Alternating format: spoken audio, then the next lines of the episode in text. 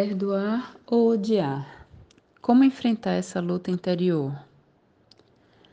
A presença que sentimos, a voz que nos move, a alegria que nos acende, a esperança que nos anima vem da sua influência, suave e penetrante em todo o nosso ser. Jesus, no Evangelho de Mateus, nos propõe um estilo de vida que é profundamente revolucionário para o seu tempo. Uma vez que a antiga lei do olho por olho, dente por dente, para ele era um escândalo. Desse modo, vemos um, em seus gestos e modo de viver que a vontade de Deus não passa pela violência, muito menos pela vingança. Responder ao mal como o mal é comum, corriqueiro e até normal, especialmente para a cultura atual, que nos incentiva a, se, a sentir uma necessidade tremenda de vingança, revanche, o desejo de não perder em nada na vida. A pior sensação para o mundo atual é ser perdedor. Desde casa, na educação dos filhos, ensinamos a vingança.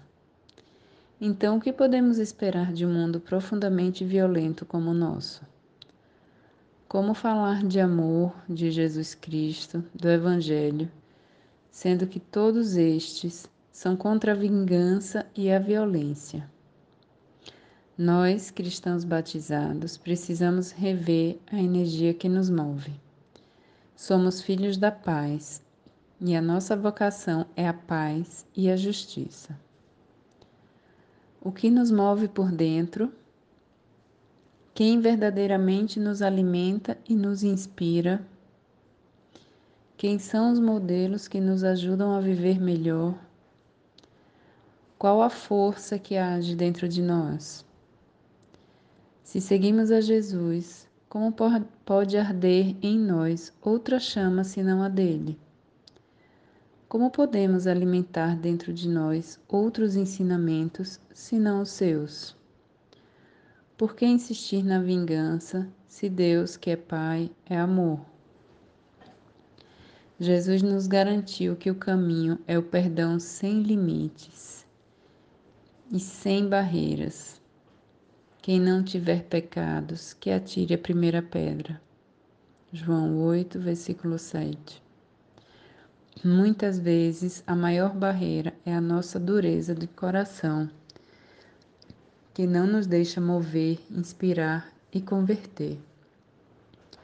Preferimos uma religião obcecada pela regra e pela norma cega, sem espírito e sem misericórdia. Que seu coração não tenha inveja dos pecadores, mas tenha sempre o temor de Javé, pois é certo que haverá um futuro e sua esperança não será destruída. Provérbios 23, 17 e 18. Uma coisa é a vingança, sentimento que invade o coração daqueles que não conhecem a Deus. Outra é a justiça. Por mais desacreditada que esta que esteja a última, não podemos passar para o lado dos violentos. Afinal, violência gera violência. Paz constrói paz. O Papa Francisco falou que de trás de tantas formas de ódio social e delinquência, existe quase sempre um coração não reconhecido.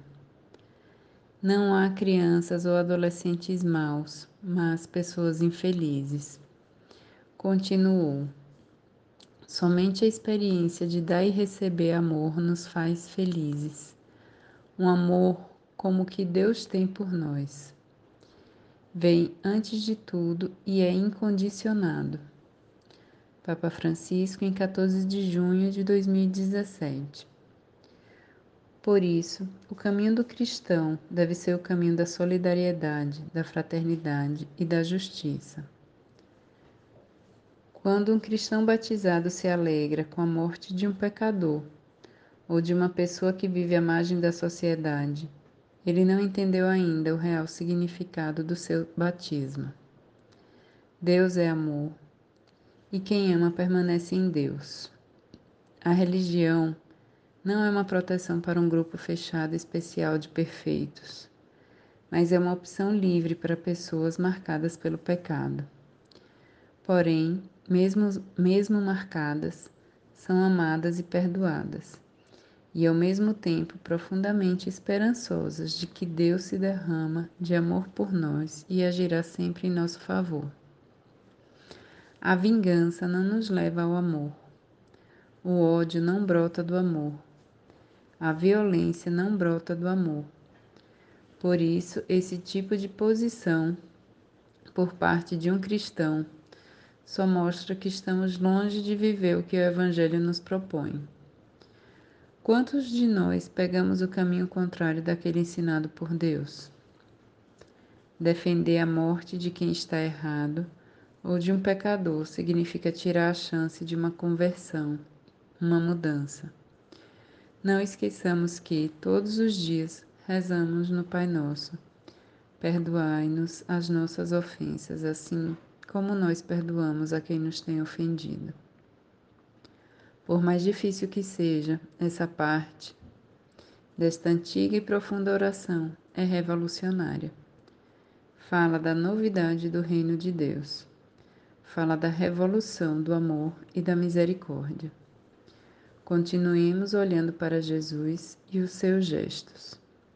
Jesus na cruz pediu perdão para aqueles que, os, que o crucificaram.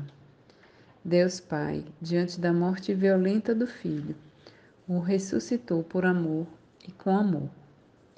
Infelizmente, muitos se acham melhores e maiores que Deus por isso, escolheram o caminho da morte. Para orar, João 8, 1 a 11. A mulher adúltera. Dirigiu-se Jesus para o Monte das Oliveiras. Ao romper da manhã, voltou ao templo e todo o povo veio a ele. Assentou-se e começou a ensinar. Os escribas e os fariseus trouxeram-lhe uma mulher que fora apanhada em adultério.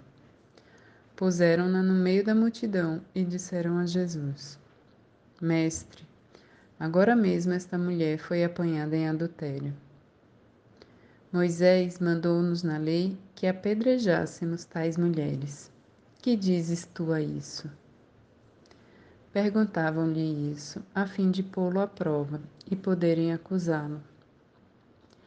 Jesus, porém, se inclinou para a frente e escrevia com o dedo na terra. Como eles insistissem, ergueu-se e disse-lhe: Quem de vós estiver sem pecado, seja o primeiro a lhe atirar uma pedra. Inclinando-se novamente, escrevia na terra. A essas palavras, sentindo-se acusado pela própria consciência, Eles se foram retirando um por um, até o último, a começar pelos mais idosos, de sorte que Jesus ficou sozinho com a mulher diante dele. Então ele, ele se ergueu e, vendo ali apenas a mulher, perguntou-lhe: Mulher, onde estão os que te acusavam? Ninguém te condenou? Respondeu ela: Ninguém, Senhor. Disse-lhe então Jesus: Nem eu te condeno. Vai e não tornes a pecar. Para meditar. Imagine agora a sua vida pessoal, suas quedas, feridas, pecados, equívocos. Imagine agora Deus agindo com você de acordo com as suas faltas e infidelidades.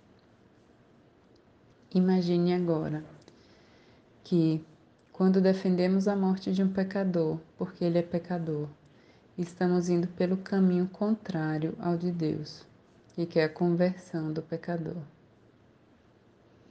Graça a pedir. Senhor, que eu escolha os teus caminhos, que eu possa viver a tua justiça e a tua misericórdia, que eu possa agir em teu nome, assim como ages em mim. Em nome do teu Pai do céu que eu me encha de misericórdia e de compaixão para com meu irmão e minha irmã.